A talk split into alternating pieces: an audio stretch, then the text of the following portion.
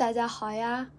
放了个长假回来，发现多了一些关注和播放，才发现是上了小宇宙的世博广场，来了很多新朋友，非常感谢，也非常的紧张，因为人一多就会觉得自己需要讲一些宇宙真理大选题，得讲一些对人类有用的东西，但是宇宙真理又是不存在的，如果有这样的想法，只会让自己继续拖更下去。所以今天想来想去，选了一个比较轻松、不太需要准备的选题——性教育。因为台湾人就是比较开放，讲这种东西还是比较信手拈来的。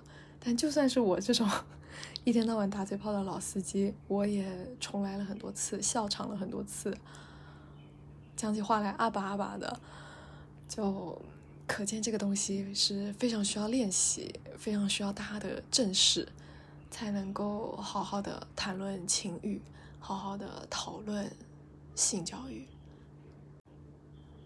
我整理了四个我小时候经历过的性教育的小故事，还有三个大家可以正视的小知识吧，或者说是大家比较常见的认知误区。所以就从我小时候真实的故事开始好了。每次跟朋友聊到相关的话题，我都一定会说这个故事，因为它对我幼小的心灵实在是太过冲击了。就是我在初中的时候，我们也有健康课，平常的健康课其实就是老师在台上讲一些基础的生理知识。但是这一次的健康课，老师让所有人，男生女生都到走廊上去排队集合，然后到大会堂。到了大会堂，发现所有初中的小朋友都在大会堂集合排队，但是大家不知道是为了什么。远远的就看到地上有一个假的男人，为什么知道他是假的男人呢？因为他有一个假的柱状物，就是那个心肺复苏同款的假人。大家远远看到就觉得，哎呀，好恶心哦！可是我们不知道的是，更恶心的还在后面。就老师给每个人发了一个小的塑料袋子。小时候不知道那是什么东西，就觉得它皱巴巴的，然后是透明偏米色的，打开来塑料味很重，然后不太想摸，因为它黏黏的，也不知道拿了那个塑料袋子要做什么。呃，我就一直盯着排在前面的人看，每个人经过那个假人以后，表情都变得有一些微妙。也看不出来他们到底是遭到了太大的打击，还是他们体验到了未知的东西。到我的时候才知道，我们每个人得亲手为那个假男人套套套，那个触感终身难忘。呃。现在我也可以理解为什么老师当时没有事先告诉我们是要去给假人套套套，因为如果这么一说了，我们那些情窦初开的初中生一定就会炸开来说：“天呐，我们要去套套套了！”场面就会非常的难以管理，也会很混乱。但是呢，这个亲手操作又是非常有必要的。因为如果你只是看视频，你不会知道它的触感是这样的，你不会知道它还有正反面的区分，你不会知道它套上去真的还是有一些难度的。所以，嗯，据我所知，现在可能如果有一些人小时候没有经历过这些练习，在第一次遇到那样的场合的时候，是会比较手忙脚乱的。嗯，也有一些人会因为一直套不进去，最后就错失了那个氛围。这样还是比较可惜的，所以反正我也不知道别人的初衷怎么样，我的初衷是这样的。除了这一点必备的防怀孕、防身知识以外，性教育对我来说很大一部分是在告诉我们，了解自己、了解情欲，然后跟情欲共处是一件很正常，而且也有可能很美好的事情。像在小学的时候。闽南语课，是的，跟性教育一点关系也没有的课。闽南语的老师是一个接近五六十岁的阿姨，很有那种村口大妈的味道。就她很热情，她嗓门也很大，讲话就抬抬的。她在课堂上就常常喜欢讲一些乱七八糟的，反正跟闽南语无关的事情，她个人生活的感悟。但有一天他就说，喜欢看帅哥是很正常的事情。就虽然这个跟学习一点都没有关系，但是我就恍然大悟，我就啊，不止我喜欢看帅哥，我活到六十岁也依然会喜欢看帅哥啊！这个是一个不可避免，而且这个很正常的事情。我就觉得能够领悟到这件事情，在我小学的时候，还挺感谢闽南语老师的，老师谢谢你。同时，我们小学五六年级的班导。他很重视升学，因为小学完了就是上初中，初中完了就上高中。虽然我们没有小升初的考试，但是，呃，中学也是有分比较好的中学，或者是比较随意的中学。班导很重视升学，所以他会把几个成绩好的同学定期的叫来家里，然后超前学习初中的东西。有一次去老师家的时候。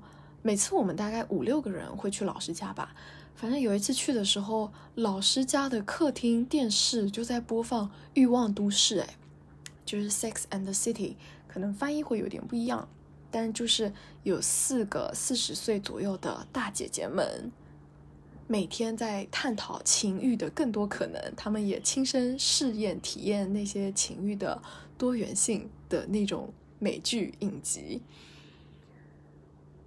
真是大开眼界，而且老师好像没有觉得这是一个小孩不能看的东西，这是一个尺度太大的东西。电视台也没有觉得这是一个在下午播很奇怪的东西。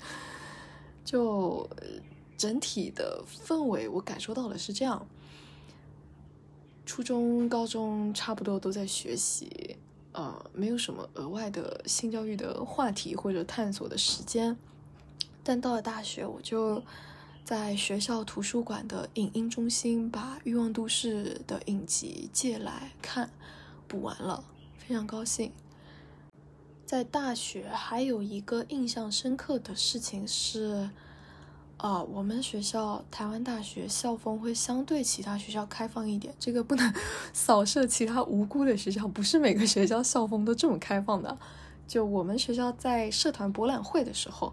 社团博览会是个什么东西？就是大概会有一天的时间，校内所有的社团，像是美食社啊、乐团呐，啊，所有社团都会出来展示自己社团的特色，吸引新同学的加入，然后也是宣传一下自己社团到底在干嘛。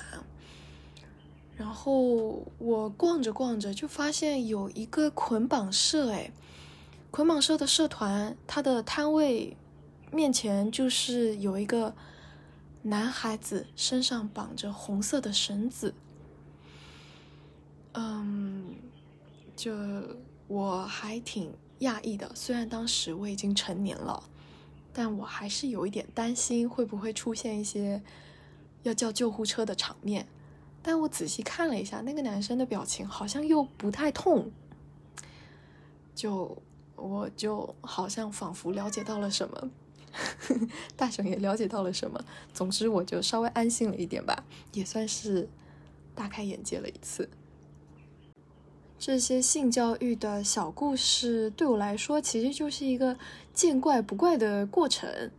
不管是课堂内、课堂外、生活中，或者是周围的人，没有人觉得这是一件很奇怪、需要弹性色变的事情，而且大家还可以享受在里面。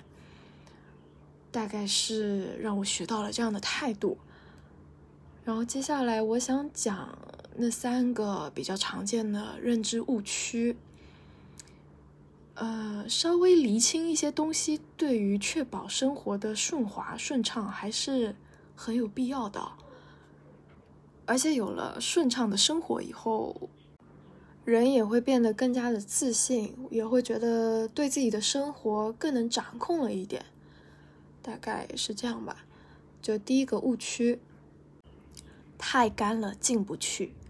很多女生会觉得这是自己的问题，但是实际上不是的。人体有七十趴是水分，人怎么会太干呢？没有太干的人，只有不到位的氛围。什么是氛围？就是，啊，就像你看 MV 跟你看现场，看 MV 的时候会觉得。每个人都很完美、很帅、很美，唱歌很好听。可是你看现场的时候，就会有很多真实的环境因素，还有外部、内部的因素在影响你整个观感和体验，还有你的心情。这个氛围的营造，一方面需要耐心，一方面也需要技巧。最重要的是，男生不要一上来就直捣黄龙，男生不要猴急，猴急了也不要找借口，不要说是什么啊，我现在已经忍不住了，你不会忍不住的，你可以的，而且你的技巧是需要打磨的，一定要知道这个事情，不要觉得这个不好意思承认，不要觉得自己哦一柱擎天就非常的厉害啊，一柱擎天跟体验是没有什么直接的关联的。再来第二点，很多女生会不好意思讲 DIY 这个事情。我不确定大家是不会，还是不好意思承认，还是不知道洞在哪里。但是呢，自己动手丰衣足食是非常值得骄傲的，好吗？是了解自己身体很好的方式。就自己应该是最了解自己的人。如果你都不了解你的自己，那到了。紧要关头的时候，不就只能任人摆布了吗？然后任人摆布了以后，别人说你太干了，我进不去，你就会觉得是自己的问题。然后这个问题一跟问题二就会合在一起，然后成为一个恶性的循环，这样就会非常的可惜。你就会不知道这个东西原来还可以有别的进行的方式。嗯。还有少部分的人会觉得男生的 DIY 是对伴侣的不忠。这里先只讨论异性恋的部分，同性恋的部分我不是很了解。就是这个不忠是什么原因？你需要再深挖一层。就是你是会觉得他 DIY 了以后量就不够用了吗？嗯，你们就不能一起愉快的玩耍了吗？那如果是这样的话，其实需要讨论的是频率的问题，不是一竿子的否定 DIY 这件事情。理想的情况是两个人都会且都能够享受 DIY，也能够享受一起玩。就是实际上 DIY 跟互动这两个是不冲突的，而且某种程度上这两个是可以互相结合、相辅相成的。至于说，现在开始愿意尝试了解 DIY 是什么情况的女孩子们，可以上网查一些公众号。其实现在有蛮多在做这方面科普的公众号了，甚至很多只要花个一块钱、九块钱就能够有一个蛮全面的了解。我还是挺推荐大家去了解看看的，就说不定你发现了一个快乐的新天地呢。再来最后一点，就是很多人会觉得性这件事情很难开口讲。每次冲冲冲完就各自做各自的事情了，没有再进行一些交流。然后下一次又是冲冲冲，冲完了又没有任何的交流，那你们的生活很可能就之后都是一样的方式在冲冲冲了。久而久之，你就会厌倦。